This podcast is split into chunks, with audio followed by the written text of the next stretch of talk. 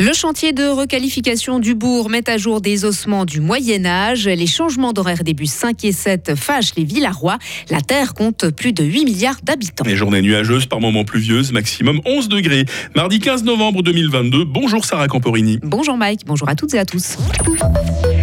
Commence par ces squelettes découverts au bourg. Des crânes, des fémurs ou des tibias à 60 cm de profondeur, mis à jour grâce aux pelleteuses et autres machines de chantier qui s'agitent autour de la cathédrale Saint-Nicolas dans le cadre des travaux de requalification de ce quartier. Selon les scientifiques, il s'agit d'ossements qui datent du 12e ou du 13e siècle. En ce moment, des archéologues travaillent minutieusement avec des truelles pour documenter ces fragments, mais leur découverte n'a rien d'étonnant. C'est ce que nous explique Marion Liboutet, chef du secteur Moyen-Âge au service archéologique de l'État de Fribourg. Non, c'est pas une surprise puisque, comme je vous le disais, on, sait que le, cimetière se trouvait à cet emplacement-là. Donc euh, ensuite, euh, l'inconnu, c'était de savoir si des, inhumations, des tombes seraient encore euh, conservées. Là, effectivement, c'est le cas.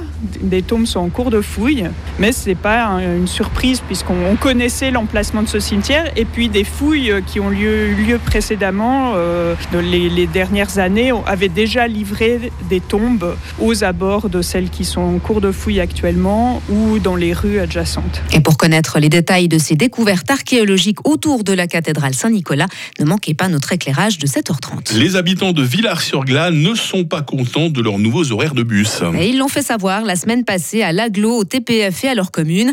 Les lignes 5 et 7 qui circulent entre Villars-sur-Glane et Fribourg ont désormais une durée de trajet qui a augmenté de 50%, 50% soit de plusieurs minutes, avec en prime des arrêts de bus qui ont été supprimés depuis l'été passé. Plusieurs résidents de différents quartiers ont décidé d'agir en lançant des pétitions, notamment pour un retour à la situation antérieure. Alexandra Stadler-Buchler habite à Villars-sur-Glane. Elle a participé à cette rencontre avec les autorités. Aujourd'hui, quand vous sortez d'un train, vous savez pas si vous devez aller à gauche ou à droite. Les horaires sont quelquefois pas tenus. Il y a quand même beaucoup de trafic sur ce trajet de la nouvelle ligne 7. Donc on n'est jamais vraiment sûr de ce qui va arriver euh, quand on monte dans le bus. Est-ce qu'on va prendre notre correspondance dans un sens Est-ce qu'on ferait mieux de prendre un bus plutôt que l'autre quand on revient depuis euh, la gare de Fribourg vers nos quartiers?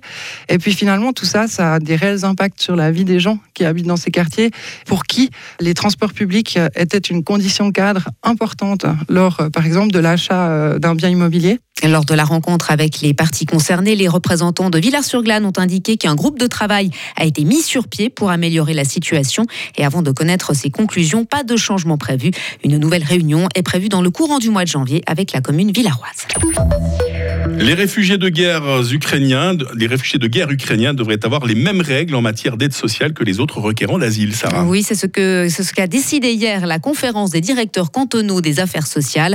La nouvelle réglementation devrait entrer en vigueur le 1er janvier prochain.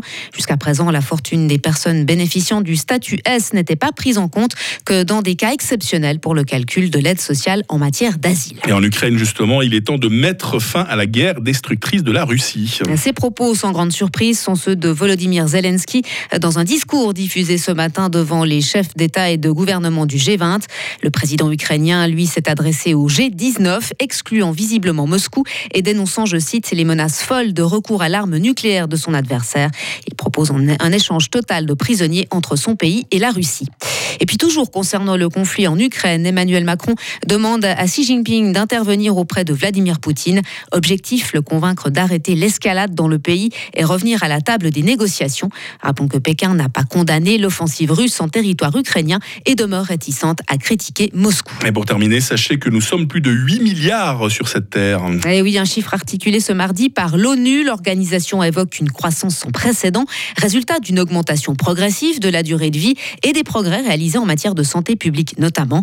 Les spécialistes projettent un pic de population à près de 10,5 milliards d'habitants dans les années 2080, puis une stagnation jusqu'à la fin du siècle. Il y aura suffisamment de petits déjeuners pour tout le monde, vous pensez Ah mon Dieu, hein c'est la grosse peur. S'ils sont aussi euh, gourmands que nous, ça va pas le faire. Sarah Camporini, merci.